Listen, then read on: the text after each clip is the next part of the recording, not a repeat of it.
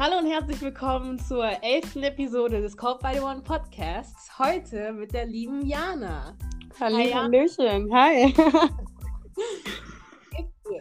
Mir geht's äh, besser aktuell als äh, noch vor einer Woche zum Beispiel, denn ich habe meine Klausuren durch und mein siebtes Semester Medizinstudium liegt jetzt erfolgreich hinter mir und das ist natürlich eine Erleichterung. Mega. Oha, Respekt, wirklich. Danke, ähm, danke. Also ich kann wirklich nur sagen, Gott ist gut. All the time. Mega. Voll. Genau, ich dich heute mal Fragen ähm, so durchlöchern kann. Ähm, vielleicht hast du ja Bock, dich mal vorzustellen. Ähm, vielleicht gibt es die ein oder andere Person, die nicht genau weiß, wer jetzt Jana Highholder ist oder mhm. ja, was du machst. Ja, okay. Steckbriefmäßig bin ich Jana Highholder. Hi, ich bin 21 Jahre alt. Wie schon am Anfang mitgeteilt, bin ich Medizinstudentin. Ähm, ich bin Autorin von drei Büchern und Gesicht des YouTube-Kanals Jana oder auch bekannt als Jana Glaubt und bin einfach viel unterwegs auf den sozialen Medien und nutze diese Plattform, um von dem zu erzählen, was ich glaube, dass die beste Botschaft der Welt ist und das ist das Evangelium. Und so bin ich quasi geworden zu, zu etwas, was man dann irgendwann als Gottes-Influencerin betitelt hat. Und ich weiß, dass es so belächelnd gemeint war, so, ach ja, du bist jetzt Gottes Influencerin, so nach dem Motto. Aber es ehrt mich, denn es zeigt, von wem ich komme, es zeigt, auf wen ich weiß und es zeigt, wen ich will. Und wenn ich das sein kann, dann bin ich das sehr gerne. Und genau, ich würde sagen, das ist so im Rundumschlag. Ich bin Schwester von zwei äh, älteren Brüdern, sehr herausfordernd, hat auch sehr viel damit zu tun, wie ich bin so. Und äh, Tochter von sehr liebenden, hingegebenen Eltern. Und Freundin, ja, genau. Ich würde sagen, das, das fasst es zusammen. Sehr schön. Ähm, ja, den Struggle mit den Brüdern kenne ich auch. Ich habe fünf von denen. Ah, okay, okay. Alle älter? Ähm, drei ältere und zwei jüngere. Oh, Sandwich-Kind. Ja, genau. Okay. Ja, Jana, danke, dass du heute hier bist. Danke, dass du die Zeit genommen hast und äh, ums Thema Berufung. Und mhm. ähm, genau, mich interessiert immer zu hören, wie, wie du oder wie andere zum Beispiel ihre Berufung gefunden haben. Und ich glaube, ich würde genau dann einfach jetzt da anknüpfen. Ähm, mhm. Wie, wie ist denn so deine Geschichte mit, mit, mit, Gott, wie, wie, wie Gott dich zu deiner Berufung geführt hat, wie du erkannt hast, was deine Berufung ist und ähm, ja, wie du jetzt genau da angekommen bist, wo du gerade bist? Es ist gut, dass du sagst, es ist eine Geschichte, beziehungsweise ähm, wie man da angekommen ist, denn ich glaube, ganz viele Menschen gucken so das Leben an und sagen, boah, krass, ich wäre auch gern so oder ich würde auch gern da stehen und sehen nicht oder wollen nicht sehen, dass dahinter eben ein Weg steht. So, und es ist ein Prozess und es geht gar nicht unbedingt so dieses, oh, jetzt bin ich am Ziel, sondern ich weiß, jetzt gerade bin ich hier und es geht weiter. Ähm, ich, es finde ich cool, dass es ein Podcast ist. Das heißt, die Leute haben ein bisschen Zeit mitgebracht. Das sind wahrscheinlich gerade irgendwie in der Bahn oder auf der Couch oder wo auch immer. Ich fange einfach mal an, so back to the roots, sage ich jetzt mal so, denn eigentlich bekannt geworden bin ich als Poetry Slammerin. Ähm, keine Sorge, ich habe die Geschichte schon öfter erzählt, auch wenn es erstmal komplett konfus und scheinbar nichts mit der Sache zu tun hat. Ich weiß, ich komme an, wo ich ankommen möchte. ähm, ich habe ganz lange Zeit nicht gewusst, was ich richtig gut kann, was eigentlich so mein Talent ist. Und ich habe mich umgeguckt und ich habe Leute gesehen, die irgendwie gut zeichnen können oder andere Leute, die irgendwie im Lobpreisteam sind, die eine schöne Stimme haben. Der nächste war super sportlich und ich habe das alles so gesehen ähm, und ich dachte mir immer so, was kann ich richtig gut? Und ich habe viel Gott gefragt. Ich bin fast so darüber verzweifelt, denn ich war schon immer gut in der Schule, aber ich dachte mir, das ist doch kein Talent. Also es kann es jetzt echt nicht gewesen sein, so nach dem Motto. Und ich habe so eine Eigenschaft, wenn mir etwas an meinem Gegenüber gefällt oder etwas auffällt, irgendwie in der Bus, im Bahn, äh, in der Bahn oder wie auch immer, in der Bus, in der Bahn oder im Bus, ähm, dann sage ich das der, der, Person. Also irgendwie, ich mag ihren Mantel oder sie haben ein schönes Lächeln oder was auch immer, weil ich mir denke, mir tut es nicht weh, dem anderen tut es gut und alle haben gewonnen. Es ist einfach eine Win-Win-Situation. Und so war es eines Abends so, dass ich im Fitnessstudio war und mir gegenüber war eine Frau, und von der ich einfach fand, dass sie ein freundliches Gesicht hat. Und ich habe ihr das äh, artikuliert und wir kamen irgendwie ins Gespräch und Kathi ist ihr Name und irgendwie ist aus dieser einen Begegnung eben eine Freundschaft geworden. Und Kathi ähm, Kathi und ich, ja genau, haben uns dann einfach kennengelernt, sind Freunde geworden. Das hat nochmal eine ganz eigene Geschichte. Kathi kommt aus einem eigentlich religiösen Elternhaus, ist dann aber weg von Gott gekommen und hat dann einfach auch über diese Begegnung ähm, zurück zu Gott gefunden und ist heute eine der krassesten Frauen für das Reich Gottes, die ich persönlich kenne. Ähm, und damals, oder auch heute, aber damals war sie so, dass sie gesagt hat, ich buche mir einen Flug in den Norden von Italien und zehn Tage später vom Süden zurück und mal gucken, wohin das Leben mich führt. Und ich wäre voll gerne so mutig, ich bin das aber nicht. Und das fand ich an ihr damals total attraktiv, so diesen, diese Abenteuerlust. Und sie an mir fand irgendwie attraktiv, dass ich in den Raum gekommen bin und ich habe eine Ausstrahlung und ich habe eine Lebensfreude und ähm, irgendwie eine Begeisterung an den Tag gelegt. Und so war das irgendwie so etwas, was wir aneinander mochten und irgendwie voneinander auch gezogen haben oder ja mit dem anderen erlebt haben. Und eines Abends war sie vor ihrer nächsten Reise nach Portugal und wir waren so in der Umkleide und haben uns unterhalten. Und meinte ich so, boah, es ist so verrückt, dass Menschen arbeiten und arbeiten und sich keine Pausen nehmen oder nichts gönnen. Aber wenn dann der Urlaub losgeht und am Flughafen kostet der Kaffee 5 Euro, ist das egal, weil ich bin ja jetzt im Urlaub. So. Aber wenn jetzt zum Beispiel die Sonne draußen scheint und jemand muss irgendwie acht Stunden arbeiten, dann nimmt man sich keine zehn Minuten, um sich mal mit einem gekochten Kaffee in die Sonne zu setzen, aber verschwendet bestimmt weitaus mehr als zehn Minuten an diesem Arbeitstag, sich darüber zu ärgern, dass man es nicht tun könnte. Und dann haben wir weitergeredet und uns die Frage gestellt, wofür steht eigentlich unsere Generation? Also wir sind jetzt übrigens in meiner Timeline, sind wir 2014 gerade. Da war Fridays for Future und so, das war das noch nicht so aktuell. Wir haben uns also die Frage gestellt, wofür steht denn unsere Generation? Was, ja, was regt uns noch auf? Was bringt uns auf die Straße? Was verbindet uns in irgendeiner Art und Weise? Und wir sind so zum Schluss gekommen, okay, vielleicht sind wir eine Generation von Individualisten und jeder muss so das finden, für das er steht, für das er kämpft, was er gut kann. Um, Genau, und so ist das Gespräch einfach so weiter geplätschert und irgendwann war es 22.30 Uhr und Kathi meinte so, komm Jana, wir machen das jetzt. Wir fahren jetzt mitten in unserem Alltag raus und trinken einen Kaffee. Und meine Eltern haben mich so erzogen, dass sie gesagt haben, so, hey Kind, klar, es gab Grenzen, aber so vom, vom Ding her, du darfst alles und wisse, dass du dich für alles, was du tust, vor dir selbst, vor deinem Gott und vor deinen Mitmenschen verantworten musst und tu nichts, was du uns nicht erzählen könntest. Und jetzt auf dieses Beispiel gemünzt und also dieser, diese Sätze haben mich so freigesprochen irgendwie und mir gleichzeitig voll die Richtungsweisung gegeben in der Erziehung.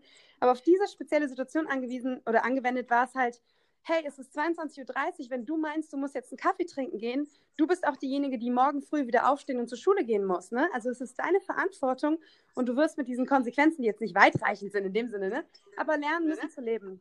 Und so saßen wir dann einfach im Mac-Café, äh, Sternchen Anzeige, Sternchen Markennennung und ähm, haben einfach Kaffee getrunken und uns weiter unterhalten. Und dann meinte ich so, du Kathi, um nochmal auf das zurückzukommen, dass so jeder das finden muss, für das er steht, für das er kämpft, was er gut kann.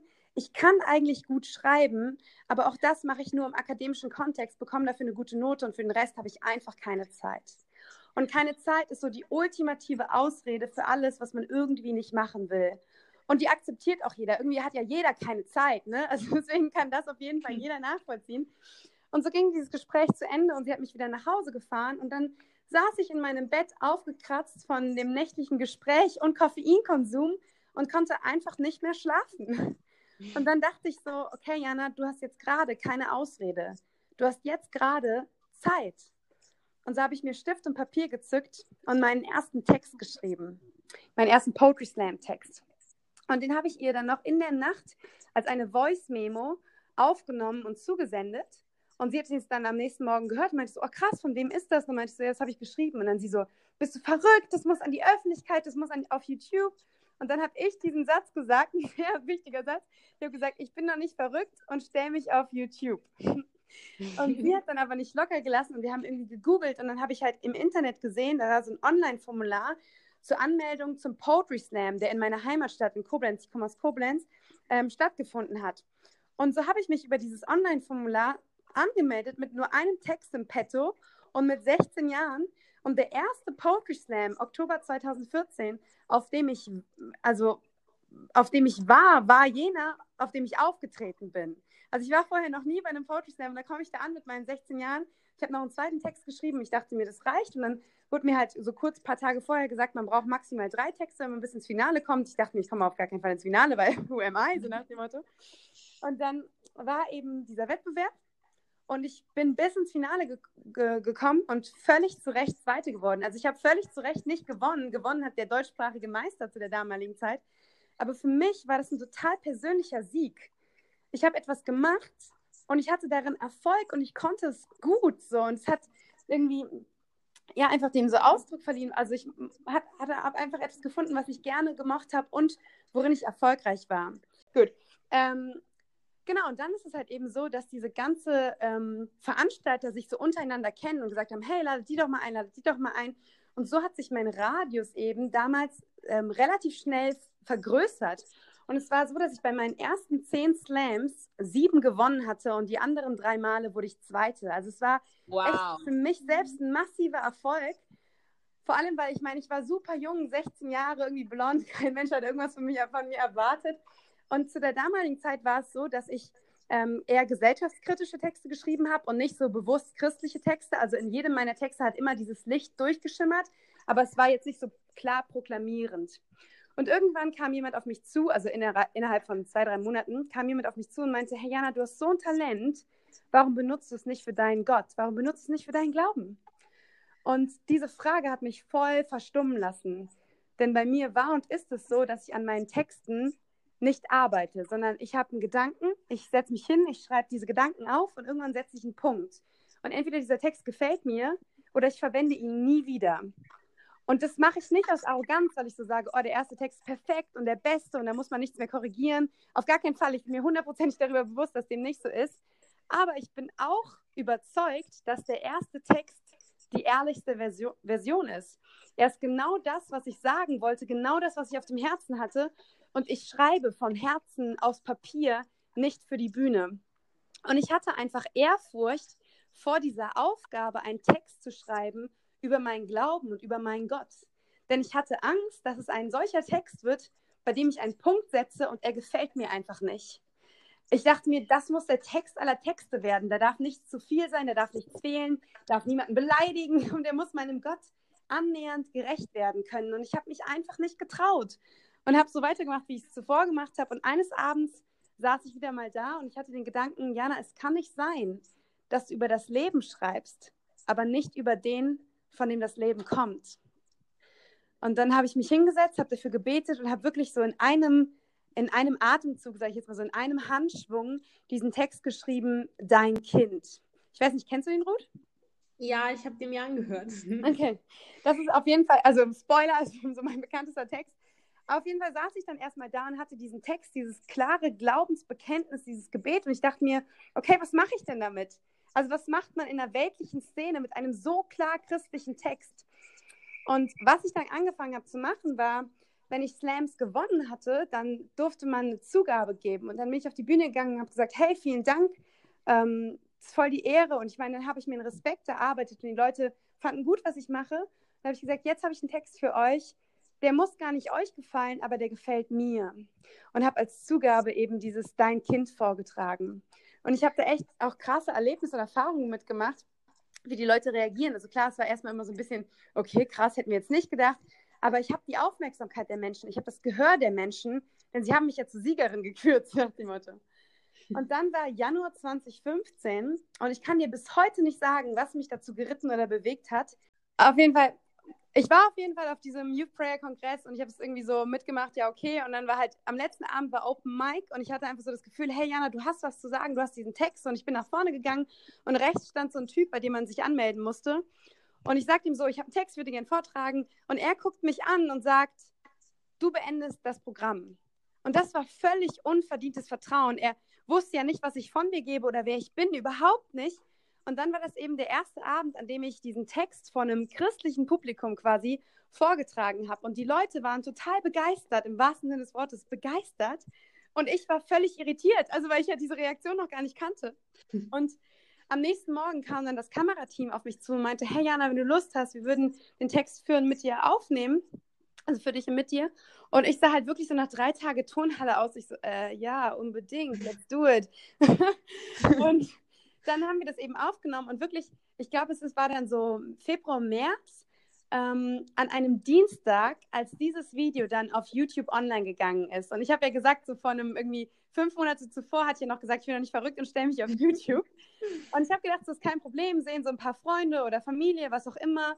Und das Verrückte war halt, also dieses Video ist komplett viral gegangen und es war ja gerade zu so einer Zeit mit 16, wo du auch irgendwie viel mit Freunden unterwegs bist oder abends mal in der Stadt. Und ich habe gedacht, boah, jetzt kommt der Shitstorm meines Lebens auf mich zu, ne? Also mit so einer Message. Und es kam ganz anders. Leute kamen auf mich zu und meinten so, boah, Jana, auch wenn ich dem Inhalt nicht so zustimme, ich finde es so krass, was du machst oder diese Form. Ich wusste nicht, dass, also das klingt so schön oder deine Wortwahl. Und das ist das, was ich so an Kunst schätze. Du musst meinem Inhalt gar nicht zustimmen, um mir zuzuhören. Wenn du jemandem so sagst, so, hey, willst du dir eine 5-Minuten-Predigt mit mir anhören? Dann sagt derjenige vielleicht so, nee, du, Kirche, Glaube ist so gar nichts, gar nichts für mich. Ich habe damit gar nichts am Hut. Aber ein 5-Minuten-Poetry-Slam-Text ist hip und cool und das kann man sich mal geben. Und dann war es so, dass über dieses Video, was halt so viele Leute irgendwie geschaut haben und so viel, das wird so viel geteilt, wurde ich eingeladen auf das BUJU, also Bundesjugendtreffen Freie Evangelischer Gemeinden 2015, ein Riesenfestival mit 5000 Leuten. Ähm, Im Mai 2015, also immer noch kein Jahr, nachdem ich angefangen hatte. Und damit, ich war immer noch 16 und ich bin da hingefahren und ich bin wirklich nicht so jemand, der so, ich habe irgendwie eine Prophetie bekommen oder ein Bild von Gott oder so. Das ist nicht so, nicht so die Art und Weise, wie Gott regulär mit mir spricht auf diesen Treppenstufen vor der Bühne, wo ich wusste, ich gehe jetzt diese Stufen hoch und da gucken jetzt 5000 Augenpaare mich an, habe ich wirklich gespürt, dass Gott mir sagt, Jana, ich habe dich nicht nur berufen, ich habe dich befähigt. Und dieser Satz ist bis heute in meinem Herzen und bis heute in meinem, in, in meinem Geist und in meiner Seele und in einer solchen Gewissheit so, wen Gott beruft, den befähigt er zu den Dingen, die er dich anleitet zu tun. Und ich bin auf diese Bühne gegangen, ich habe diesen Text vorgetragen vor 5000 Leuten. Auch das ist wieder, wieder aufgenommen worden als Video, auch das ging wieder viral. Dann kam ein Verlag auf mich zu und hat gesagt, hey, wir haben es gesehen, wir würden voll gerne mit dir ein Buchprojekt starten, ein Hörbuchprojekt. Hättest du Lust? Und am 1. Juli 2015, ein Dreivierteljahr nachdem ich meinen ersten Text geschrieben habe, habe ich im Alter von 17 dann meinen ersten Autorenvertrag unterschrieben und habe dann noch im gleichen Sommer Stimm- und Sprechtraining bekommen. Ähm, die Aufnahmen wurden gestartet, sodass dann 2016 mein erstes Hörbuch erschienen ist. Mittlerweile habe ich ja ein zweites Hörbuch rausgebracht und ein drittes Buch publiziert sozusagen. Aber das war so quasi eine richtig, eine richtig crazy Führung einfach von Gott, so wirklich Schritt für Schritt in etwas, was er schon geplant hatte, aber wofür ich noch nicht mal beten konnte, weißt du? Ich hatte ja. diesen Horizont gar nicht. Ich konnte gar nicht sagen, so, boah, ich will das oder ich will jenes, sondern ich war so busy damit, Gott anzuklagen und zu sagen, du hast mir kein Talent gegeben. Ich weiß nicht, was ich gut kann. Und was soll das hier eigentlich überhaupt so? Anstatt in diesem Frieden, und das ist auch das, was ich den Hörern jetzt mitgeben wollen würde, sozusagen, in diesem Frieden zu ruhen, dass Gott in dich Talente hineingelegt hat Samen in dich gesät hat und die zur rechten Zeit Früchte bringen werden, wenn wir an der Quelle dranbleiben, die uns bewässert. Und das war für mich, also das war so der Start als Poetry Slammerin und dann ähm, genau mit, mit Erscheinen des ersten Hörbuchs bin ich halt mehr und mehr so auch eingefragt worden oder eingeladen worden, auf Veranstaltungen eben diese Texte vorzutragen und Workshops zu geben und so. Und als Kind meiner Zeit hatte ich einfach schon immer Social Media. Und ich bin total überzeugt, dass ein Mensch auf den sozialen Medien immer das zeigt, von dem er möchte, dass du es siehst. Und das ist meistens das, was dem Menschen wichtig ist. Also wenn jemand Fußball spielt, dann gehst du aufs Profil von dem und du siehst ihn auf dem Platz. Oder wenn jemand Kla Klavier spielt, dann siehst du ein Video von ihm oder ihr am Klavier oder keine Ahnung, vielleicht singt sie da auch noch. Und ich habe nie gesagt, boah, ich gehe jetzt auf Instagram oder auf die sozialen Medien und ich kreiere eine Plattform oder ich kreiere eine Seite, auf der ich offen und mutig vom Glauben erzähle sondern ich war und ich bin einfach immer Jana. Und Glaube ist für mich fundamentaler Teil meines Ichs, es ist meine Identität und deswegen war es für mich nicht mutig, darüber zu sprechen, sondern ganz normal. Und deswegen hat man auch auf meiner Seite gesehen, hey, ich bin Christin. Und ich bin dann immer bekannter geworden in dieser christlichen Szene und hatte eben einfach ganz normal meine privaten Profile, sage ich jetzt mal so, und habe da eben offen vom Glauben gesprochen. Und vor zwei Jahren war es dann so, dass die Kirche, die evangelische Landeskirche Deutschland, sich dachte, boah, wir müssen mal wieder was mit jungen Leuten machen, irgendwas mit Medien. Das sind ja immer die beiden Schlagworte, die so zusammenfallen, junge Leute und irgendwas mit Medien. und haben dann eine Ausschreibung gemacht und verschiedene Medienagenturen konnten sich dann mit ihrem Konzept darauf bewerben. Und über meine schon vorhandene mediale Präsenz und mein, mein Bekanntheitsgrad quasi im, im christlichen Bereich sozusagen, hat mich eine dieser, dieser Agenturen dann gefunden und eingeladen nach Köln und wir haben Konzepte aufgestellt und Probevideos gedreht und so. Und irgendwann war dann Pitch, also Stichtag. Und sie haben es mit mir als Gesicht und quasi als Name dieses Kanals gewonnen. Und so ist im April 2018, also jetzt vor ja, knapp zwei Jahren, dieser YouTube-Kanal Jana oder Jana glaubt, das ist quasi so der Hashtag oder die URL, ähm, online gegangen. Und das Ziel dieses Kanals, also das Herz dieses Kanals, ist eben, Glaube zugänglich und erklärbar zu machen. Und genau, das ist halt so dieses Projekt, das ich mache mit der Landeskirche. Und gleichzeitig habe ich eben noch meine Instagram-Seite Jana Hauder, wo ich eben maßgeblich so über meine Stories arbeite und das Herz, was ich dahinter habe, ist zu sagen, hey, wenn wir auf den sozialen Medien alles finden, und ich meine wirklich alles, warum nicht die beste Botschaft der Welt? Ich bin überzeugt und ich glaube, dass ich eine Botschaft kenne, die Menschen rettet. Und ich bin auch überzeugt, wenn du das glaubst und erlebt hast, dann wirst du es nicht für dich behalten, sondern dann willst du deinem Gegenüber davon erzählen. Und ich bin auch überzeugt, Gott sagt, wer sucht, der wird mich finden. Und das glaube ich, meint auch auf Instagram, auch auf YouTube, auch über Facebook, überall dort. Und es liegt in unserer Verantwortung, diese Plattformen zu bespielen und ihm auf diesen Plattformen auch den Raum zu verschaffen, der ihm gebührt, der ihm zusteht. Und ich meine gar nicht, dass wir nur auf Instagram sein sollen oder nur auf den sozialen Medien. Nein, nein, wir sollen genauso auch überall anders sein. Aber es wäre, glaube ich, echt ein Verlust. Und ich bin mir sicher, es wäre ein Verlust und eine verpasste Chance, diesen Kanal nicht zu nutzen, denn wir müssen Menschen dort begegnen, wo sie sind. Und in unserer Generation sind das die sozialen Medien. Und wenn ich Menschen nicht in die Gottesdienste bringen kann, bringe ich Gottesdienst zu den Menschen und begegne ihnen dort, wo sie sind. Und ja, ich glaube, wir brauchen einfach mehr Leute, die das nicht unterschätzen, natürlich auch nicht überschätzen, aber nicht unterschätzen, dass das, was du sagst, was, wie du lebst und was du von dir gibst, einen Einfluss hat auf dein Umfeld und dass wir als Menschen, die, die von etwas begeistert sind, mit dieser Begeisterung einem Gegenüber gegenübertreten können und davon erzählen können, wen wir lieben und was wir lieben und warum wir das tun. Und genau, das ist mal so im mehr oder weniger Schnelldurchlauf. Ihr habt jetzt richtig lange zugehört. Meine Geschichte von damals bis heute und äh, ja, einfach diesen Weg der Berufung. Und ich möchte, glaube ich, abschließend zu dem Blog sagen, dass ich nicht berufen bin zur Instagrammerin. Ich bin nicht berufen zu YouTuberin. Ich bin nicht berufen zu Poetry Slammerin. Ich bin berufen, wir sind berufen, du bist berufen, das Evangelium zu verkünden. Die Art und Weise, wie du das tust, die wird sich wandeln. Und das sieht man an meinen letzten fünf, sechs Jahren. Ich bin nicht mehr Jana, die Poetry Slammerin. Kein Mensch sagt mir, oh, Jana, das ist doch die Poetry Slammerin. Heute sagen Leute, ah, Jana, das ist doch die Influencerin. So. Und das wird sich wandeln. Instagram wird nicht immer aktuell sein. Form wird mit der Zeit mitgehen und das muss sie tun, um am Puls der Zeit zu bleiben, um überhaupt sprachfähig zu sein, um Menschen zu erreichen. Aber der Inhalt, der eigentliche Auftrag, der eigentliche Ruf, der ist gleich geblieben. Und das ist das Evangelium zu verkünden. Dazu bin ich berufen. Und die Art und Weise, wie ich das tue, ist eben gerade auf den sozialen Medien. Wow. wow, Jana. Ähm, krasse Story. Ja. ich finde, es ist so heftig, ähm, egal ob es jetzt deine Story ist oder die von irgendwen anders, ähm, den ich bis jetzt oder die ich bis jetzt im Podcast hatte. Es ist so krass zu hören und zu, zu, zu sehen, wie Gott wirkt. Ehrlich. Für, für deine Story gibt es keine Worte dafür.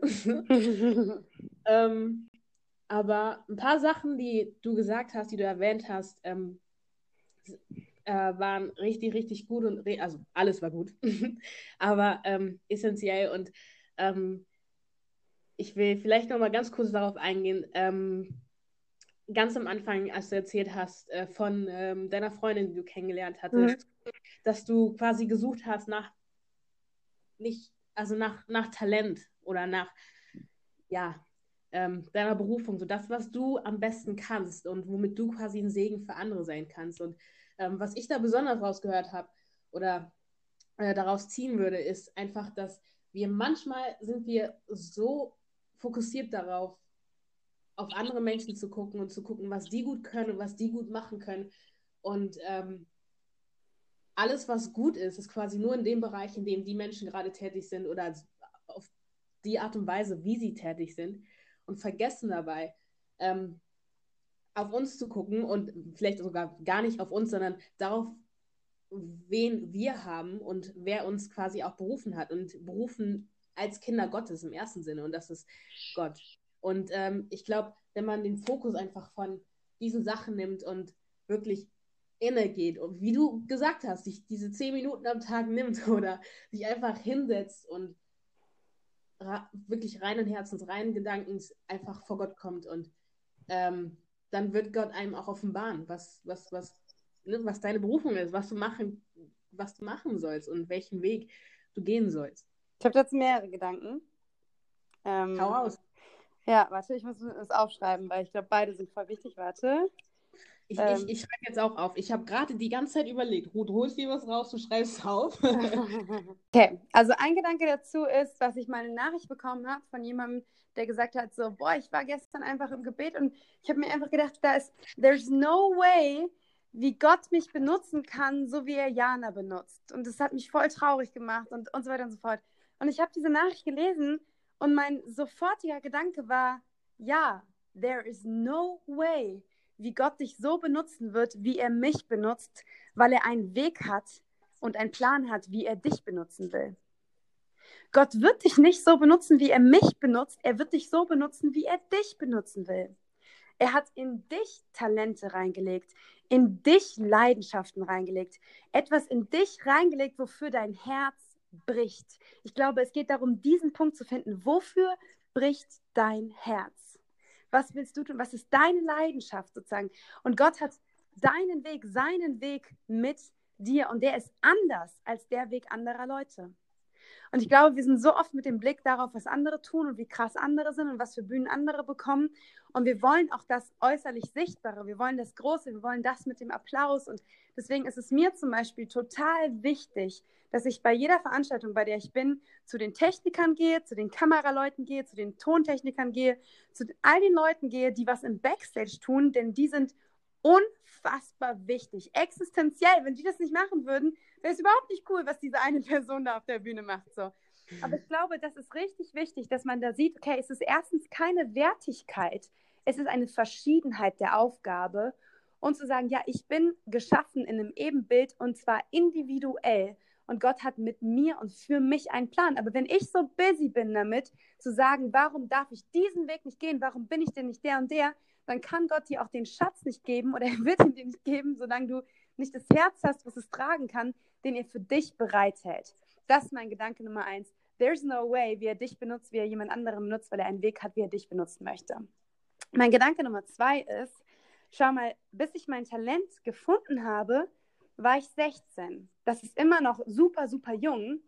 Aber es ist eine Zeit gewesen, oder die Zeit davor ist ja eine gewesen, bei der ich irgendwie ausgeharrt habe. Ich habe gefragt und ich habe gesucht und ich war mir noch nicht sicher. Ne? Ich bin nicht geboren worden und es ging los. Zack, so nach Und auch heute ist es ja immer noch so, dass es Seasons sind. Es ist nicht alles immer nur die große Bühne so. Und ich glaube, oder mir ist richtig wichtig, das ist eine Herzensbotschaft von mir, zu sagen, in den Momenten unseres Lebens, in denen wir das Gefühl haben, wir warten oder wir harren aus, können wir mit dieser Wartezeit ganz, ganz, ganz verschieden umgehen.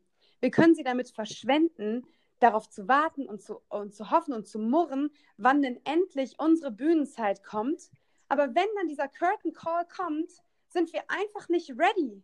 Wir haben unseren Skill nicht trainiert, wir haben unser Kostüm nicht an, wir sind einfach nicht ready, weil wir verpasst haben die Zeit, die Gott uns im Backstage, äh, wie sagt man auf Deutsch, die Gott uns im Backstage, so, he granted us, also, blah. Wie sagt diese, die, die, keine Ahnung, die er uns schenkt. Äh... Ja, genau, diese, die, die Zeit, die er uns gewährleistet, sozusagen, dass wir die im Backstage verbringen dürfen, weil wir die nicht nutzen zur Vorbereitung. Und du kannst eben genau andersrum agieren und sagen, okay, krass, ich bin gerade in einer Season, in der Gott mir die Zeit schenkt, mich vorzubereiten, skilled zu werden. Und ich glaube, da, dort, wo eine Berufung, also ein, ein göttlicher Ruf, auf eine Exzellenz trifft. Und mit Exzellenz meine ich gar nicht so, du bist perfekt oder so, sondern Exzellenz meine ich, mit dem, was du hast, machst du das Beste, was du kannst. Wenn, wenn dieser Ruf auf deine Exzellenz trifft, sozusagen, dort werden Königreiche gebaut. Wenn wir uns David angucken in der Bibel, also König David, der hat ganz klein angefangen. Der hat angefangen als jemand, der Schafe und Ziegen gehirrt hat. Der hat angefangen als jemand, der vor dem König dann ähm, ein Instrument gespielt hat. Und warum wurde er eingeladen, beim König dieses Instrument zu spielen? Na, weil er gut war. Weil er gut war in, diesem, in, de, in dem, was er getan hat, weil er sich vorbereitet hat darauf. Warum wurde ihm das nachher anvertraut? Weil er sich bewiesen hat als ein Schaf- und Ziegenherd. Er war in diesen kleinen Dingen treu und er hat seinen Skill trainiert für die größeren Sachen. Und wir sind so häufig da, darauf fixiert, dass wir sagen wollen, nee, das ist mir zu klein. Das ist mir zu klein. Das ist mir zu sehr Hinterkammer, ich übe meine Harfe. Das ist mir zu sehr Ziegenherde oder Schafsherde. Und wir verpassen die Chance, unsere Fähigkeiten zu trainieren, unsere Kapazitäten überhaupt zu weiten, um das tragen zu können, was Gott für uns bereit hat. Die Bühnen, auf denen ich heute stehe, und ich bin mir sicher, es ist nicht das Ende, die hätte ich vor Jahren nicht ertragen. Meine Seele, mein Herz, mein Charakter hätten sie nicht ertragen. Und Charakter wird im Backstage-Bereich gebaut. Und ich möchte einen Charakter haben, der fähig ist, diese Bühnen zu tragen. Was bringt es mir, wenn ich irgendwann vor tausenden Menschen stehe oder wenn ich, sagen wir, eine Evangelisationsbewegung anführe, aber ich habe keinen Charakter, der es ertragen kann und im Hintergrund zerbricht meine Familie, weil ich keine Zeit habe, ihr Liebe zu geben, ihr Zuneigung zu geben, ja auch eine Priorität daraus zu machen oder wenn ich stolz oder hochmütig werde und diese Gefahr hat jede Person, die auf der Bühne steht. Und ich glaube, genau diese Momente dazwischen, genau diese Momente, wo du vielleicht auch mal gedemütigt wirst, diese Begegnungen mit den Technikern, diese Begegnungen mit den Leuten dazwischen, die sind die, wo dein Charakter gebaut wird für diese wirklich Lichtsekunden-Momente auf der Bühne, die alle Menschen sehen. Und um die geht es nicht. Um die geht es einfach nicht. Und ich glaube, das ist ein Blick, den wir nehmen müssen, um durch dieses Leben zu laufen ohne irgendwann massiv zu scheitern an etwas, was als ein guter Ruf angefangen hat, weil wir nicht mehr lieben, für wen wir es tun, sondern vielmehr, was wir tun. Wow, come on. Johanna. Ich habe das Gefühl, es war ein bisschen Wust, aber hat mir verstanden. Nein. Okay. Nee, alles gut. Du, das ist so krass. Das sind alles Gedanken, alles Sachen, ähm, die, wo Gott mich in letzter Zeit selber auch geformt hat und die er mir auch ins Herz gelegt hat und die mir mhm. total wichtig geworden sind. Und vor allem, als du die Geschichte mit, mit David angesprochen hast, ähm, es ist auch wirklich so. Ich meine, David ist aufgewachsen als, als äh, jüngster Sohn ähm, ja? einer Familie und ähm, ich weiß nicht, was hat er gespielt? Die Harfe. Ich habe gesagt, ein Instrument. Ich wusste es irgendwie in dem Moment nicht. Ich wollte keinen Quatsch reden. Ich glaube, Harfe. Nee, Harfe, Harfe, hast du gesagt. Das, ja. ist richtig, ja. Okay. Genau. Ja. Und ähm, als dann Zeit war, den nächsten König aus dieser Familie auszusuchen, war das auch wirklich so, dass, dass ähm, sein Vater erstmal alle seine älteren Brüder rausge yeah? rausgesucht hat und alle die quasi die, keine Ahnung, von in seinen Augen ähm, am besten vorbereitet waren, am besten vorbereitet gewesen wären. Und er hat das wirklich nicht, er hat nicht das Innere am Inneren gemessen, mhm. sondern am Äußeren. Keine Ahnung, weil mhm. die älter waren, weil die reifer waren.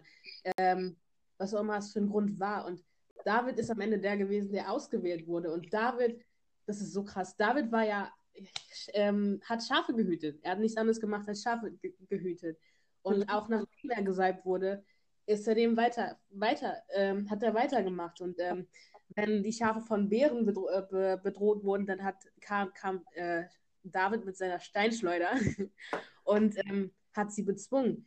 Und im Ende ist das genau das gewesen, was er auch später als König gemacht ja? hat. Er hatte keine Schafe mehr, er hatte ein Volk, was er geführt mhm. hat, über das er geherrscht hat. Und er hat das Volk nicht vor Bären beschützt, sondern vor anderen Völkern. Mhm. Und äh, ja, vor allem vor Goliath. Also jeder kennt Was? die Geschichte von David und Goliath. Und das ist so wichtig. Ich glaube, wenn David in diesen kleinen Dingen ähm, nicht treu gewesen wäre, und generell, wenn wir in den kleinen Dingen, in den kleinen Momenten, die Gott uns schenkt, nicht treu sind, dann werden wir nicht lernen können, in den großen Dingen treu und auch genauso gut zu sein. Voll. Weil Goliath war ja ein Level. Also Goliath war, war ein Next Step, so es war ein Level und es war nicht das erste. David wurde nicht berufen und vor Goliath gestellt. Ja. Weißt du, das war vielleicht so sein, sein irgendwie Endgegner, so wie wir uns das jetzt vorstellen, sozusagen, aber Gott wusste um die Schritte, die Davids Charakter auch braucht, um sich dahin zu stellen und zu sagen, so, ja, um ehrlich zu sein, weißt du, ich mache das hier nicht zum ersten Mal. und weißt du, was ich auch so, so, so nice finde an dieser Geschichte, ist so, guck mal, die ganze Welt sozusagen, also Davids Familie hatte ihn nicht im Blick, wie du gesagt hast, so sein Vater hat erstmal alle anderen, so auch wenn die ganze Welt dich nicht im Blick hat, wenn die ganze Welt denkt, so, du bist the least favorite sozusagen, Gott hat David im Blick gehabt. Gott hat David gesehen, Gott sieht dich, auch wenn die ganze Welt glaubt, du bist nicht dazu fähig.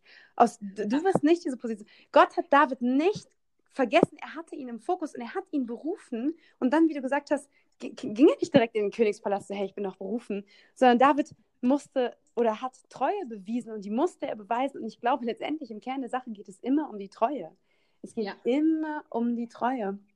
Und ja, genau. Nice. Und ähm, genau, den anderen Gedanken, den ich hatte, ähm, war der, äh, wo du die Zeit der Vorbereitung, also speziell die Zeit der Vorbereitung angesprochen hast. Ähm, ich habe letztens noch ähm, eine Predigt gehört, über die, äh, in der über genau das, äh, dieses Thema gesprochen wurde. Und ähm, zum Beispiel, als das Volk Israel gerade aus, aus, äh, aus, aus Ägypten ausgezogen ist und äh, ne, Moses, äh, Mose hat sie rausgeführt und mhm. ähm, sie wollten ins, quasi in das gelobte Land, in das Land, was Gott für sie vorbereitet hat.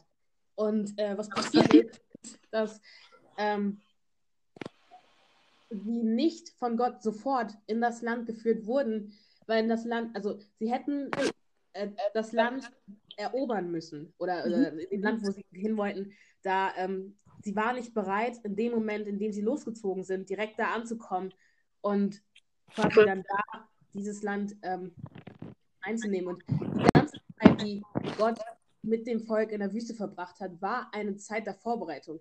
Und wenn man sich die biblische Route anguckt, dann hätte Gott, es war, man kann sich das vorstellen, wie, ähm, keine Ahnung, Hamburg und München. Und ähm, das Volk Israel ist gerade in München und soll irgendwann in Hamburg ankommen. Aber Gott hat sie nicht gerade von München nach Hamburg ja. geführt, sondern erstmal durch Frankreich und durch Holland und durch keine Ahnung was, weil sie nicht bereit waren, weil sie Amen. nicht ja. bereit gewesen wären, wenn sie an dem Moment da angekommen wären. Und Gott diese Zeit, diese ähm, Season of Wilderness, in der ja. wir meistens uns fragen, wofür ist das gut? So, warum, warum, warum bin ich gerade in dieser Season? Wo ist Gott? Und wo man die ganzen Fragen hat, das ist genau die Zeit, in der Gott uns formt und in der Gott uns vorbereitet und in der wir vorbereitet werden müssen.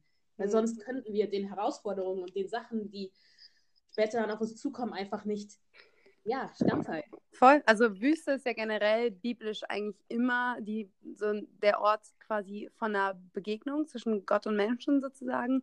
Und der Ort, finde ich, oder was ich wahrnehme, ist quasi, wo so eine Menschlichkeit bewusst wird und wo Menschen, die sich brechen lassen, verändert werden. Und dann eben daraus ja eben anders oder stärker gewisser hervorgehen. Und ich glaube, das ist genauso in unserem Leben. Das sind die Wüstenzeiten, die uns wachsen lassen. Ja. Weil wir, also wir denken an die Wüste als einen Ort zum Sterben. So in der Wüste verdursten wir, in der Wüste ist es heiß, in der Wüste sind, sind da ganz widrige, widrige Umstände, aber, aber in Gottes Perspektive ist die Wüste der Ort, an dem wir wachsen. Come on, ja. Wenn du aus den ganzen ähm,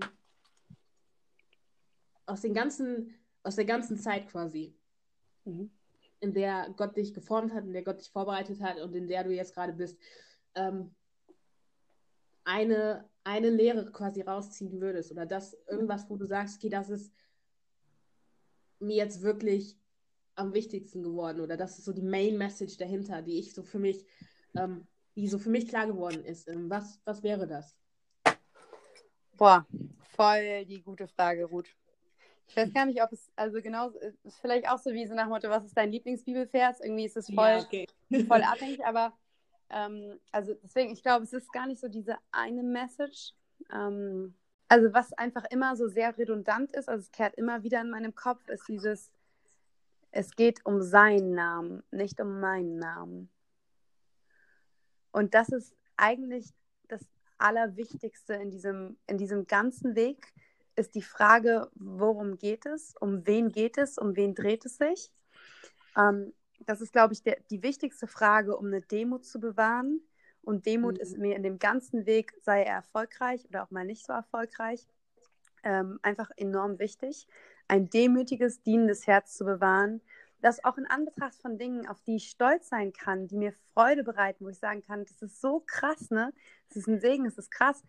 Sagen kann, es geht aber nicht um meinen Namen, es geht um seinen Namen. Wenn du am Ende meiner Message hier rausgehst und du weißt nicht, wer ich bin, alles cool, solange angekommen ist, über wen ich geredet habe. Also dieses, es geht nicht um meinen Namen, es geht um seinen Namen. Das, was ich eben schon angesprochen habe, diese Backstage-Bereiche, viel wichtiger, als dass mein Name mir die Türen zu irgendwelchen Backstage-Bereichen öffnet, ist, dass die Art und Weise, wie ich Menschen begegne, ihr Herz öffnet, ihre Herzen öffnet und da ein Funke rüberkommt von dem, was auf meinem Herzen ja, brennt und was mein Herz zum Schlagen bringt. Und wie ich das eben schon gesagt habe, es geht letztendlich immer um die Treue. Also ich führe ein total erfolgreiches Leben. So meine Vita ist sehr erfolgreich. Und trotzdem habe ich echt auch tiefe Täler zu bestreiten. Und ich glaube, das ist immer so. Ich bin immer, wenn, also ich glaube, immer, wenn du etwas tust, was von Gottes, ich glaube, immer, wenn du etwas tust, was für Gottes Reich von Relevanz ist, wirst du Gegenwind bekommen. Und ich bin ein total umkämpfter Charakter, ein umkämpfter Mensch, das einerseits so in der Presse, aber auch in meinem privaten Umfeld, wo ich einfach merke, so, boah, da wird, da wird einfach viel irgendwie drum gerungen. Es geht in jedem Moment, in dem Moment, wo gerade alles gut ist und wo ich meine Hände zum Himmel strecken kann und sagen kann, Gott, du bist gut. Und in dem Moment, wo ich durch meine Täler laufe, es geht immer um die eine Frage, wem ich treu bin.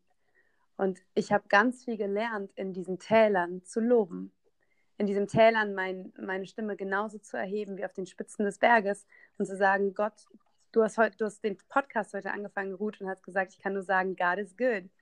Und ich habe gesagt, all the time. Und das ist irgendwie so ein ausgelutschter Satz, aber die Frage ist, glauben wir das wirklich? Und können wir uns daran festhalten? Können wir unser Herz daran aufhängen, dass Gott es wirklich gut mit uns meint und dass wir in all dem, was wir tun, ihm treu bleiben?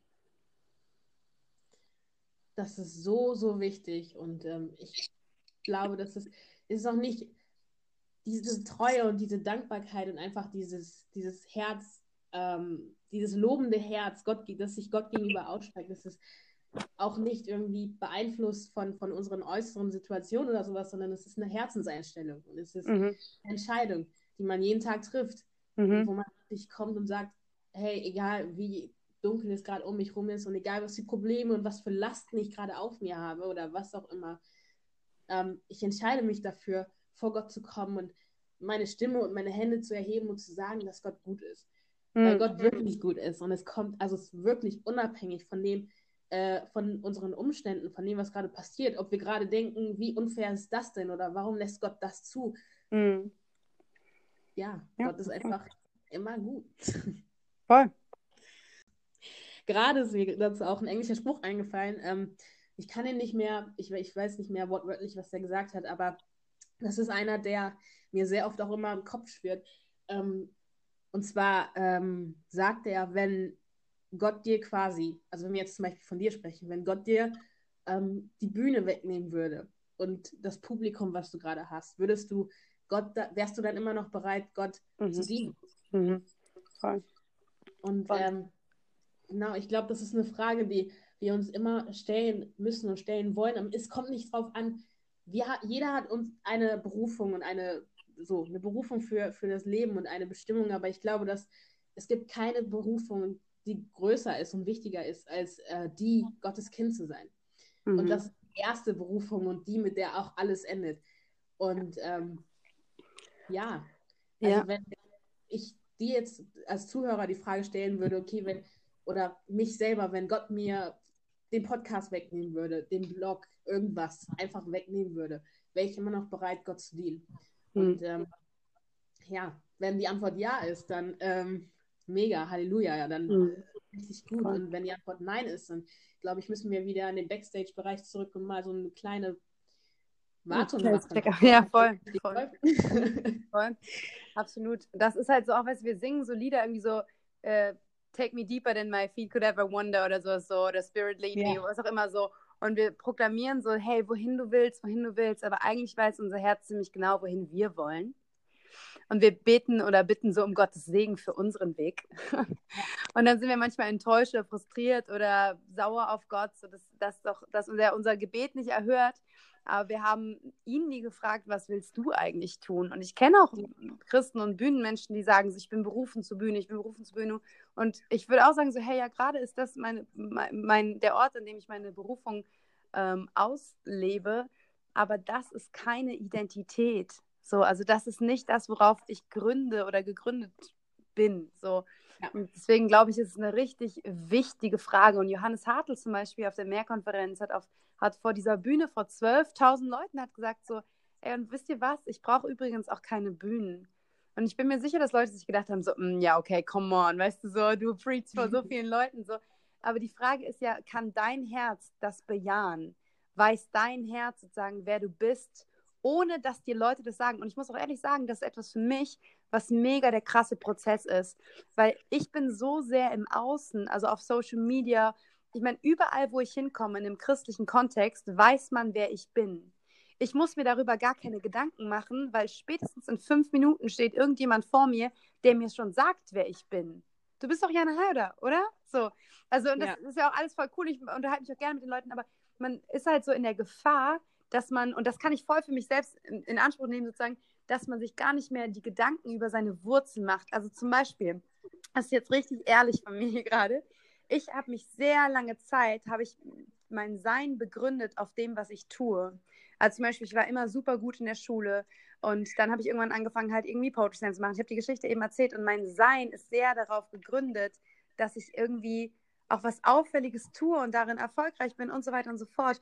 Und dieser Bin-Zustand, also wer bin ich eigentlich in Christus, den habe ich irgendwie vernachlässigt, weil ich mir diese Frage gar nicht mehr stellen musste, wie ich das eben gesagt habe.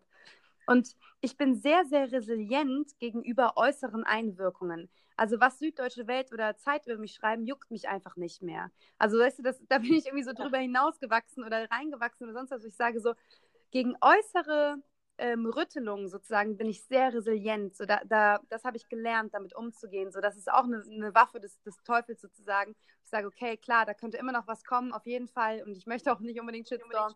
Aber das, das erreicht mein Herz nicht so sehr. Ich bin da gut so von abgesch abgeschottet. Aber es war auch immer sehr darauf begründet, dass mein Innen sehr stabil ist. Also mein innerer Circle, so meine Familie, meine Freunde, ähm, das war immer ein, ein sehr stabiler Kreis.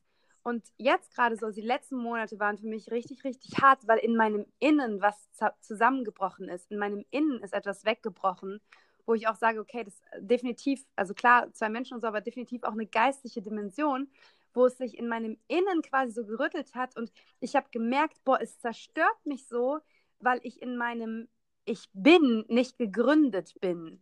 Also etwas kann mir so sehr irgendwie Wert absprechen oder ich kann mich von etwas also jemand etwas kann mir so sehr einen Wert absprechen, weil mein Wert nicht gegründet ist oder nicht gegründet war, nicht, nicht fest genug verwurzelt war in dem, was Gott über mich sagt, was er von mir denkt, was er über mich ausspricht, die Wahrheiten, die er über mein Leben gelegt hat, sondern vielmehr darin, was, was ich tue oder was ich nicht tue, was ich gut mache oder was ich schlecht mache oder so.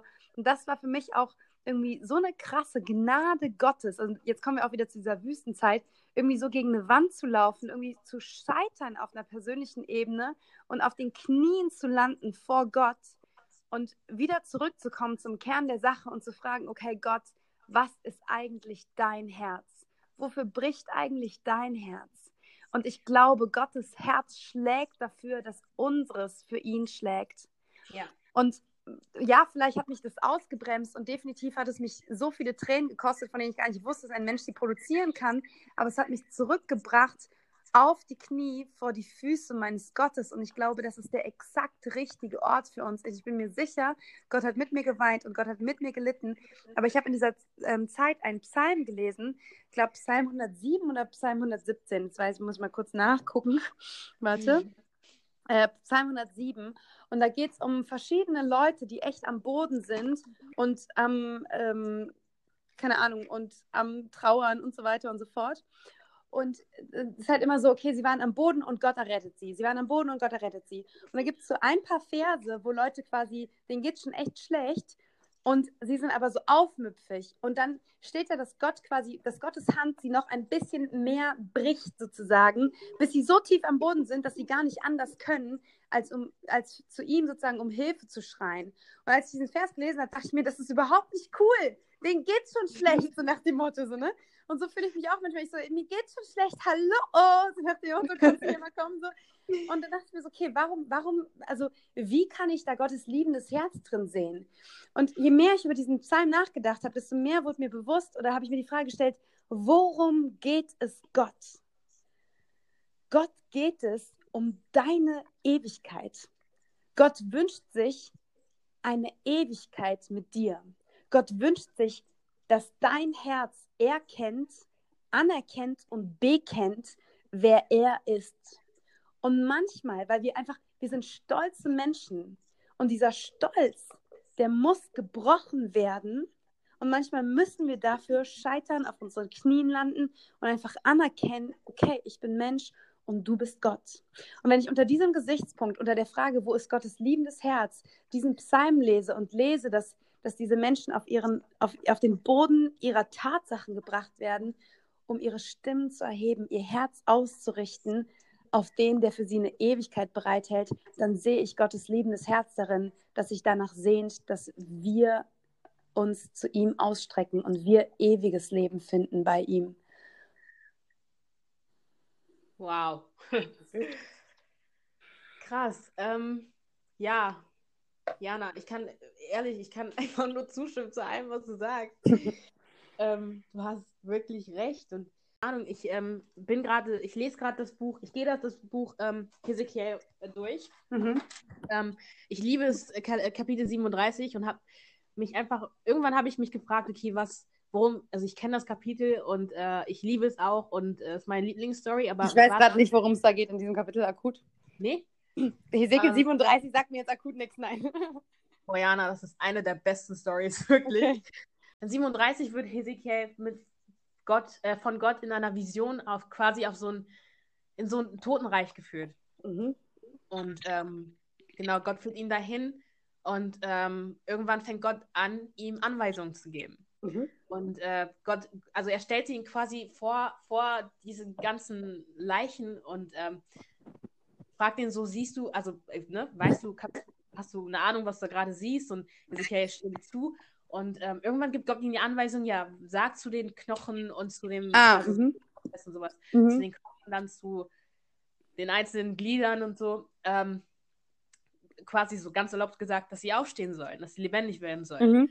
Und ähm, Gott hat das immer als Frage eingeleitet. Also glaubst du, dass ne, das mhm. passieren mhm. kann? Ezekiel sagt, hatte, sagt dann ja. Ähm, ich glaube, dass du dazu fähig bist, das zu machen.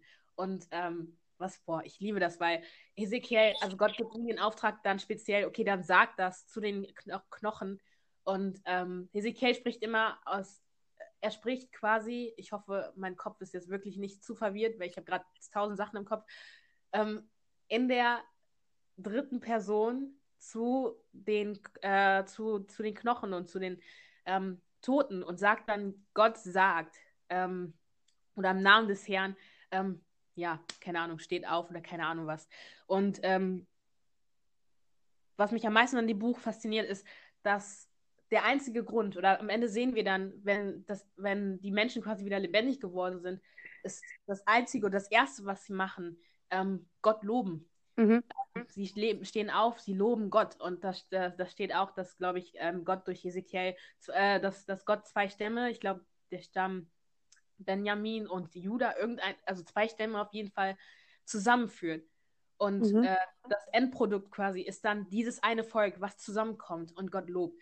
Und es ist so krass einfach, weil da, dadurch nochmal deutlich wird, wofür, wir, wofür leben wir. Wir sind eigentlich, Gott hat uns geschaffen, damit wir ihn loben, damit wir seine Kinder sein dürfen, erkennen dürfen, wie gut er ist und ihm loben können. Und irgendwie spiegeln sich so viele Sachen da wieder, zum Beispiel einfach der Tod von Jesus am Kreuz, der quasi ins Totenreich gegangen ist, um uns wieder lebendig zu machen und so viele Sachen. Mhm. Ja.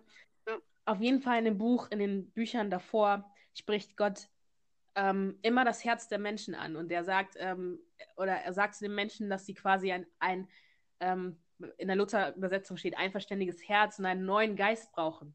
Mhm, ja. Und am Anfang ist Gott wirklich noch so, ihr braucht das, ihr braucht das, aber am, also zum Ende hin immer und immer wieder kommt Gott und stellt sich quasi dann vor die Menschen und sagt, hier, ich gebe euch ein einverständiges Herz und einen neuen Geist und ich lege das in euch, damit ihr quasi wieder mein mhm. Volk sein könnt und wieder zu mir zurückkommen könnt. Und ähm, gerade als du davon gesprochen, also vom Herzen, Gott, mhm. von Gottes Herzen gesprochen hast und davon, was Gott will, was so sein Herzenswunsch für uns ist, ähm, ist mir das sofort eingefallen. Ich glaube, dass genau das das ist, was er von uns möchte. Voll. Ja. ja. Ähm, zum Ende hin stelle ich immer eine Frage, aber ich habe die eigentlich schon gestellt. Also ich habe ähm, die Frage, die ich sonst mal stelle, ist äh, die, wenn es eine Nachricht gäbe oder eine Sache, die du raushauen könntest und jetzt auf jeden Fall raushauen wollen würdest, was das wäre. Aber äh, ich glaube, die hast du vorhin ja auch schon beantwortet. Ja. Ähm, ja. ja. so vielleicht doch eine Sache noch so, weil ähm, ich würde, oder was ich mir so wünschen würde, ist eine Generation von Christen zu sehen, die wirklich wieder on fire sind. Ich habe das Gefühl, wir sind so als Christinnen und Christen, wir sind so gewöhnt ans Evangelium yo, Jesus ist halt für uns gestorben. Wir sind halt errettet und da wartet halt das ewige Leben. Aber kannst du dich noch erinnern, wie das war, als du Jesus zum ersten Mal begegnet bist, als er zum ersten Mal in dein Leben gekommen ist, was sich da in deinem Herzen verändert hat? Kannst du dich noch an diese Begeisterung erinnern? Ich mag dieses Wort Begeisterung so, weil es der Geist ist, der in uns ist den wir empfangen haben in der Taufe, in diesem Bekenntnis, ich will an Jesus glauben. Und das Evangelium hat eine solche Macht, die Kraft, Tote lebendig zu machen und einfach diesem Leben hier Sinn und Perspektive zu geben. Und ich wünsche mir so, dass wir uns nicht im negativen Sinne gewöhnen daran, dass es eben bezahlt ist und dass wir das eben kennen, sondern dass wieder eine Liebe entfacht und diese Liebe uns dazu bewegt, eben genau das, was ich gesagt habe, das weiterzugeben, davon weiterzuerzählen. Ich habe mal mit einer amerikanischen Preacherin geredet und habe gefragt, was ist das Letzte, was du machst, bevor du auf die Bühne gehst? Und sie hat gesagt, dass sie sich selbst fragt, do I even love the people? Liebe ich die Menschen, die mir da gegenüber sitzen? Denn wenn ich es tue, dann will ich ihnen davon erzählen. Dann will ich ihnen nicht vorenthalten, was ihr Leben verändern wird. Und ich wünsche mir so sehr, dass wir Gott ernst nehmen. Und ich möchte nicht, dass wir ihn fürchten, aber dass wir Ehrfurcht haben. Wenn ich mit Menschen rede und sage so, ja, ja, ich glaube schon an Gott, ich glaube schon an Gott, dann denke ich mir so, man, du hast, du, du glaubst, dass es da Gott gibt, aber wenn du glaubst, dass es da Gott gibt, meinst du nicht, es wäre eine schlaue Idee zu wissen, wer er ist, wofür sein Herz schlägt und was, was er uns sagt? Es gibt ein ganzes Buch und die Bibel sagt so klar, wer mich liebt, der befolgt meine Gebote ich wünsche mir so sehr, dass wir ernst nehmen, was die Bibel sagt, dass wir nicht alles wegargumentieren mit, das war eine andere Zeit und es ist heute einfach nicht mehr relevant. Und ich glaube, in unserer, in unserer Generation, in der Jugend, ist es immer das Thema Sexualität. Das muss ich einfach hier am Rande mal droppen. Nimm ja. ernst, was in der Bibel steht. No joke, Mann. Das ist keine Frage der Meinung. Es ist nicht irrelevant, was ich darüber denke oder was du darüber denkst. Frag, was Gott darüber denkt. Und we weißt du, was ich interessant finde? Bei vielen Dingen, in denen wir ungehorsam sind, und ungehorsam ist, eine, ist einfach eine Form von Sünde, bei Dingen, bei denen wir ungehorsam sind, merken wir das ganz genau, weil es uns beleidigt oder uns offendet, wenn wir in Predigten sitzen oder wenn wir Menschen darüber hören, äh, sprechen hören, äh, was die Bibel uns sagt. Und wir sagen, nee, nee, nee, ist doch nicht so. Und wir merken, dass wir darüber eigentlich keinen Frieden haben. Und ich möchte, das wäre einfach nur gerade so, das habe ich einfach gerade auf dem Herzen zu sagen, das ist meine Message dann zu sagen, so, ey, geh mal ehrlich mit dir ins Gespräch, geh mal ehrlich mit deinem Gott ins Gespräch und frag ihn, was eigentlich seine Meinung darüber ist, was er eigentlich sieht. Das ist genau das gleiche Prinzip, wenn wir sagen so, hey, ich habe da einen Weg, aber wir sagen, hey, Gott hat eine Berufung, Gott hat deinen Weg. Und Gott meint es wirklich gut mit dir. Alles, was wir gerade eben besprochen haben, wo wir gesagt haben, so, hey, Gott hat einen Plan für dich, er hat einen Ruf für dich, das Leben in Fülle für dich, kannst du nachlesen in Johannes 10, 10. All das gilt auch auf die Bere Bereiche, wo du denkst, du weißt es selbst besser. Let me tell you, you don't. Du weißt es nicht besser. Gott hat etwas gegeben, was sein Wort ist, was besteht seit Jahrtausenden. Du weißt es nicht besser. Und ich glaube, das ist ein, ein Hochmut und ein Stolz unserer Generation. Und ich wünsche mir, dass wir genauso, wie wir die ganze Zeit über Berufung gesprochen haben, genauso auf den Knien sind vor Gott in den Dingen, die uns unbequem erscheinen, die wir anders machen wollen. Gott hat einen genialen Plan. A divine plan. Und er ist wirklich Gott. Und du und ich, wir sind wirklich Menschen. Und ich wünsche mir, dass wir das ernst nehmen und dass unsere Herzen wirklich wieder lieben. Und wer liebt, wer diesen Gott liebt, der befolgt seine Gebote. Nice. Ähm, du hast recht, Jana. Du hast vollkommen recht. Und ich glaube, mit dem, mit dem Thema Sexualität hast du auch wirklich die Nadel ähm, auf den Kopf getroffen. Ich ja. wollte gerade Nadel im Heuhaufen sagen, aber da habe ich gemerkt, ergibt keinen Sinn. ähm, die Nadel genau auf den Kopf getroffen. Und ähm, keine Ahnung, ich finde auch, wir leben in einer Zeit, wo der Geist quasi, der in dieser Zeit rumschwirrt und vor allem, also nicht nur, also vor allem in der Jugend, ähm, mhm. ob es nur oder nicht, ist eben, wir, ich weiß es, ich, ich, kann es, ich kann es nicht in Worte fassen, wir wollen das, was wir wollen. Und es, es, kommt eigentlich, geht das alles zurück darauf, was wir gesagt haben. Mhm, ähm, genau. Wo, was, was, was wollen wir, ist gar nicht wichtig, sondern was Gott will, ist wichtig. Und mhm. wir vergessen auch ganz oft, dass, wie du schon gesagt hast, wir Menschen sind und Gott Gott ist. Wir haben keine Ahnung. Mhm. Heißt ja. das eigentlich. So, wir haben gar keine Ahnung. Wir haben auch gar keinen Plan. Und deswegen brauchen wir Gott, weil er Ahnung hat und weil er einen Plan hat. Und oft ist es so, dass ganz viele Sachen so verlockend scheinen und so gut scheinen und ähm, ja, es fühlt sich so gut an, ja, Sünde und äh, generell Übertretung fühlt sich auch gut an. Es fühlt sich nicht scheiße an, mhm. es fühlt sich nicht schlecht an, aber es tut dir nicht gut. Mhm. Und ähm, genau deshalb ist es auch wichtig, sich wirklich, wie du schon gesagt hast, mit dem Wort auseinanderzusetzen, zu gucken, was Gott sagt. Es ist egal, was wir denken, es ist egal, was wir für eine Einstellung haben, es ist egal, was die Menschen um uns herum für eine Einstellung haben, was die Welt sagt und egal, ob 20.000 Leute dann mit dem Finger auf dich zeigen und sagen, hö, der macht es anders. Mhm. ähm, was wichtig ist, ist, was Gott sagt. Und äh, es gibt so viele ähm, Studies, so viele Studien, die rausgekommen sind, auch zum Thema Sexualität, in egal welche Richtung es gibt, ähm, die einfach zeigen und wirklich auch von nicht-christlichen Wissenschaftlern und beweisen, dass die Art und Weise, wie mit dem Thema umge umgegangen und vor allem ausgelebt, wie es ausgelebt wird, dass es so nicht gut und nicht gesund ist. Und es führt immer wieder darauf zurück, dass Gott, wie er es in der Bibel sagt und was er dazu sagt, dass das richtig ist und dass es wahr ist und dass das ist, was uns quasi vor dieser Zerstörung oder vor diesem schlechten Sachen halt ähm, schützt.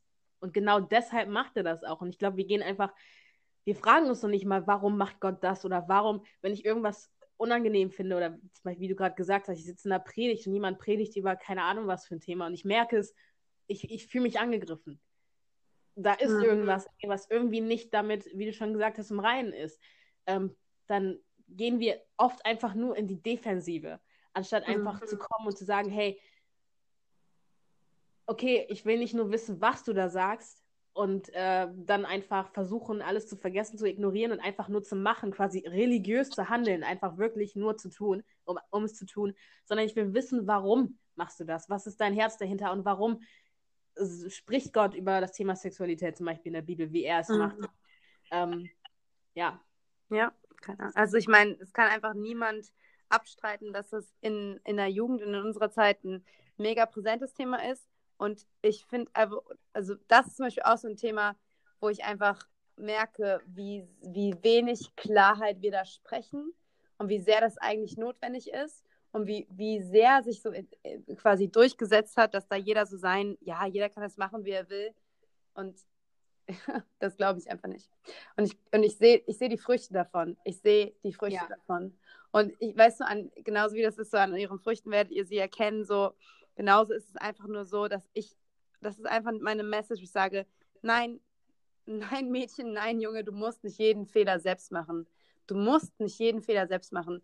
Und weißt du, das Ding ist aber, wenn du das jetzt hier hörst und sagst, okay, ja, aber ich, ich, ich bin dann, ich habe das, ich bin gescheitert, ich habe es nicht gut gemacht und ich tue das auch immer wieder und so weiter und so fort. Wir haben einen gnädigen Gott.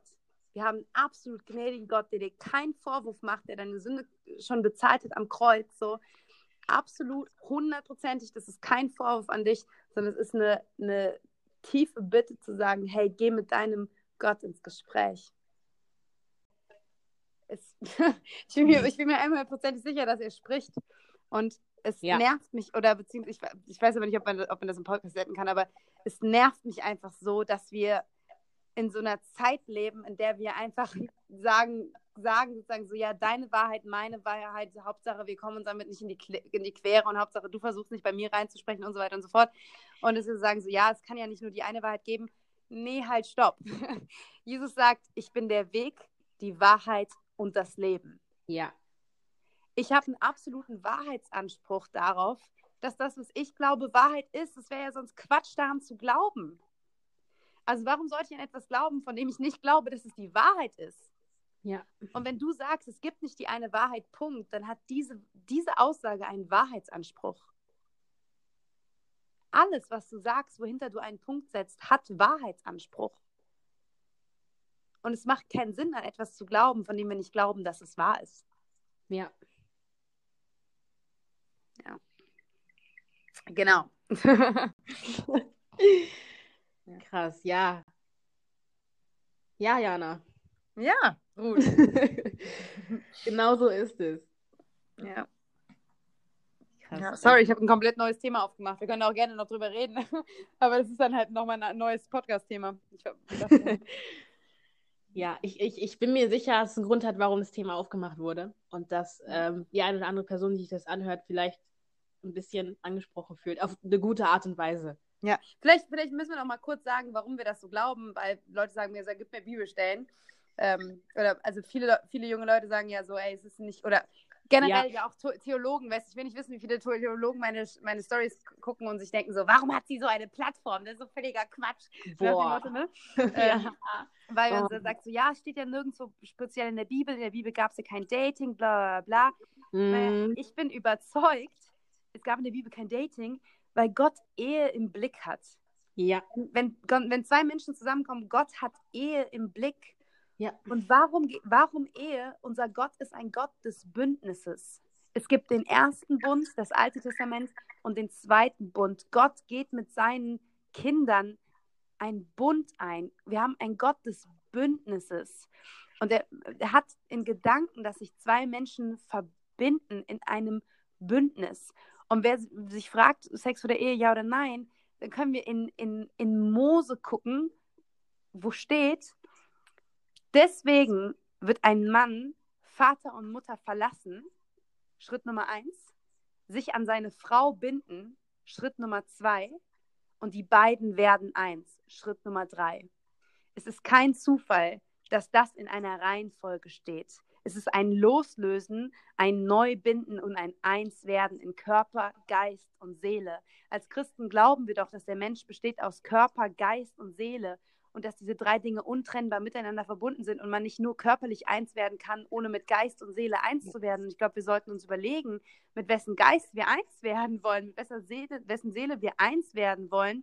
Ja. Und es steht so viel in der Bibel zum Thema, zum Thema Partnerschaft und zum Thema Ehe und dazu, wie Gott sich das gedacht hat. Und ich glaube, dass eine Partnerschaft, die auf dem Fundament beruht, dass Christus ist, auch gedacht ist, Christus zu verherrlichen.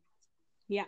Ich glaube, dass in diesem Bündnis von Mann und Frau, in diesem Eins ist genau darin Christus verherrlicht wird, die, dass die Einheit darunter verherrlicht wird und dass da unter Menschen in, in, diesem, in diesem Team für Christus stärker sind. Und es sagt, schreibt ja auch, ich glaube, im Epheserbrief steht es sozusagen so, dass man Dinge auch alleine tragen kann, aber es ist besser zu zweit. Es ist einfach besser zu zweit. Und es ist einfach, es ist ein Bündnis für eine Ewigkeit, für dieses Leben, bis dass der Tod euch scheidet. Also nicht für eine Ewigkeit, ja doch, also nee, es ist ein Bündnis für dieses Leben. Es ist eine Perspektive, die sagt, okay, von hier an bis ans Ende. Und ich glaube einfach, dass wir in einer Zeit sind und in einer Generation, die diese Verantwortung scheut, die sich Ja. nicht binden will. Warum? Ja. Weil wir glauben, da kann immer noch was Besseres kommen. Da kann immer noch was Besseres kommen und wir sind einfach geflutet mit hunderttausenden Optionen und swipen links und swipen nach rechts und wir haben tausende Profile und dies und das und tralala. Und just to, to be very honest and clear, du bist auch nicht das Allerbeste, weißt du, du bist keine 10 von 10. So, wenn Leute sagen so, oh, das ist eine 7 von 10, ich bin mir jetzt nicht so richtig sicher, so nach dem Motto, so, weißt du, der nächste, Ja. den du kommst, der, der, der hat vielleicht diese drei Aspekte, die der andere nicht hatte, was auch immer so, aber es ist ja immer, kein Mensch ist 100%ig das, was er, was, das, was du dir wünschen würdest, dass er es ist, aber es kann deine partnerschaftliche Attitude sein, zu sagen, das Beste, was du bist, möchte ich mit dir erleben. Und ich möchte, dass du in meiner Gegenwart dieses Beste zum Aufblühen bekommst. So, und ich bin für dich. Und ich glaube einfach, dass so viele Menschen für sich selbst sind. So, okay, Hauptsache mir geht's gut und erstmal ich. Und dann mal gucken, so nach dem Motto. Und eine Partnerschaft ist immer ein Team, das für das Wir ist, für den anderen ist. Und ich glaube einfach, dass in Ehe, in dieser Einheit, in diesem Bündnis ein unfassbarer Segen ist. Und dass du alles, was du tust, bringst du in deine Ehe mit. Auch Sexualität, die du vorher erfahren hast. Single-Probleme sind Eheprobleme. Wenn du in deinem Single-Leben ein Problem mit Sexualität hast, dann hast du dieses Problem auch in deinem Eheleben. Ehe löst dieses Problem nicht. Deswegen müssen wir Klarheit und Reinheit schaffen in unserer Zeit, in dieser Season, in der, die wir mit Gott haben und dann auch wirklich betend in, in diese Ehe gehen. Und warum ist es zum Beispiel, wenn man zum Beispiel sagt, ja, wir sind doch schon verlobt und jetzt können wir ja auch mal miteinander schlafen, was auch immer so, diese Zeit zeigt, ob du beständig sein kannst, ob du eine Herausforderung quasi, ob du davor stehen kannst. So, eine Freundin von mir, die jung geheiratet hat, eine Amerikanerin, die hat gesagt so, ähm, wenn man zum Beispiel miteinander geschlafen hätte, dann würdest du wissen, in the heat of the moment, he gave in. So in, in, in, diesem, Ja. in diesem wirklich, in diesem Moment wo, der Schwäche, in diesem Moment von Versuchung, sozusagen so hat man sich hingegeben, hat man, hat man quasi so sich darauf eingelassen so und er hat gesagt, so, das hat einem, einen so nah aneinander gebracht, auch im Gebet, zu sagen, so, wir stehen das gemeinsam durch. Das ist vielleicht eine Herausforderung, aber weißt du was? So viele Herausforderungen werden noch kommen. Wenn wir ein Ehepaar werden, wenn wir ein Leben voreinander haben, werden noch so viele Herausforderungen kommen. That's the first one to start with. So. Genau. Und ich glaube einfach, dass in Sexualität, in Ehe unfassbarer Segen liegt.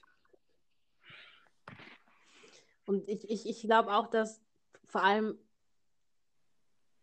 Dating, das Wort, das, das kommt in der Bibel noch nicht mal vor. Das gibt es nicht, wie du schon gesagt hast. Ja. Und ähm, das ist heutzutage ist es ja nicht nur, es ist ein Beziehungsstatus. Es ist nicht, normalerweise ist die Zeit quasi zwischen der, zwischen dem Kennenlernen und der Ehe die Zeit, also ne, Time of Evaluation.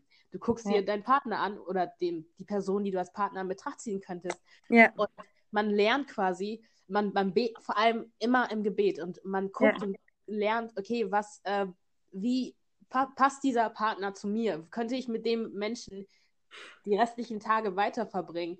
Ähm, oder keine Ahnung was. Und ich glaube, vor allem, wenn wir so äh, salopp mit Sexualität und so umgehen, wir verlernen oder wir, wir lernen erst gar nicht, ähm, wie man quasi so eine Wahl trifft. Ja.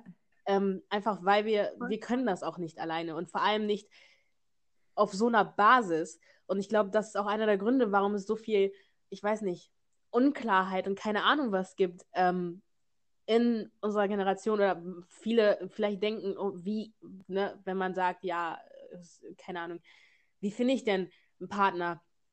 Ähm, Ja. Oder an was für Sachen äh, weiß ich oder kann ich erkennen, äh, dass dieser Partner jemand, dass diese Person ein potenzieller Partner ist. Das verschwimmt alles und diese Fähigkeit, die wird uns einfach genommen in dem Moment, in dem wir quasi eigentlich auch nur aus dieser Ordnung rausgehen, die Gott quasi für uns vor, vorgesehen hat.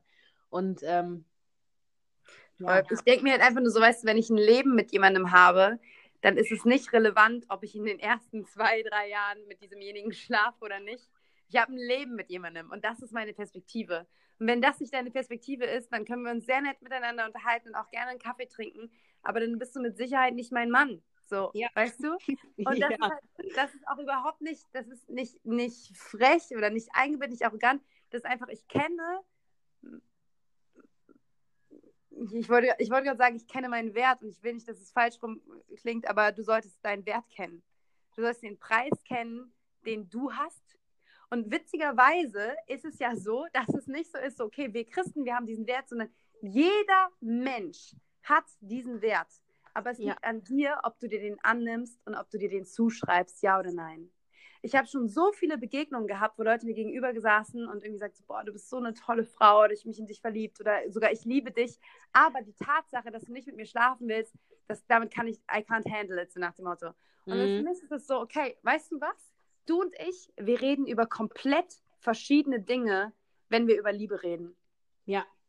Ich glaube an eine Liebe, die Bibel nennt es Agape, das ist eine göttliche Liebe.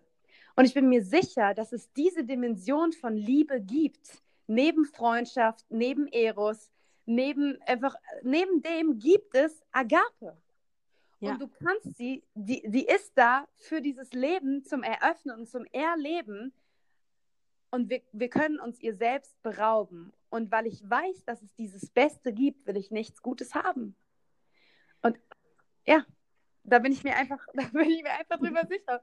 Ja. Ja, es ist doch wirklich so. Es ist doch wirklich so. Und ähm, ja, es ist so. ja, krass. Ja, ist, ja, Jana, ja. Period. Ähm, ähm, das ist genau, ich habe mich genau mit dem Thema Sexualität, vor allem in letzter Zeit, ähm, in die letzten paar Wochen und Tage ähm, richtig krass auseinandergesetzt. Wobei ich, mir, mir ist auch voll wichtig zu betonen, dass das hier keine Verurteilung ist, sozusagen. Ja. Für jene, die sagen, okay, ich habe es gemacht oder ich lebe einfach nicht in Reinheit oder sonst was. Es ist keinerlei Verurteilung, nicht gegenüber den Menschen. Es ist ein Bewusstsein über die Tat. Und es ist, glaube ich, eine, eine Aufforderung zur Korrekturfähigkeit. Ja. Ja. Und es ist ja. wichtig, dass du es gerade gesagt hast, ja. Ja. Genau. Okay. Ja, with that being said, glaube ich, dass ähm, wir auch hier fertig sind. Mhm.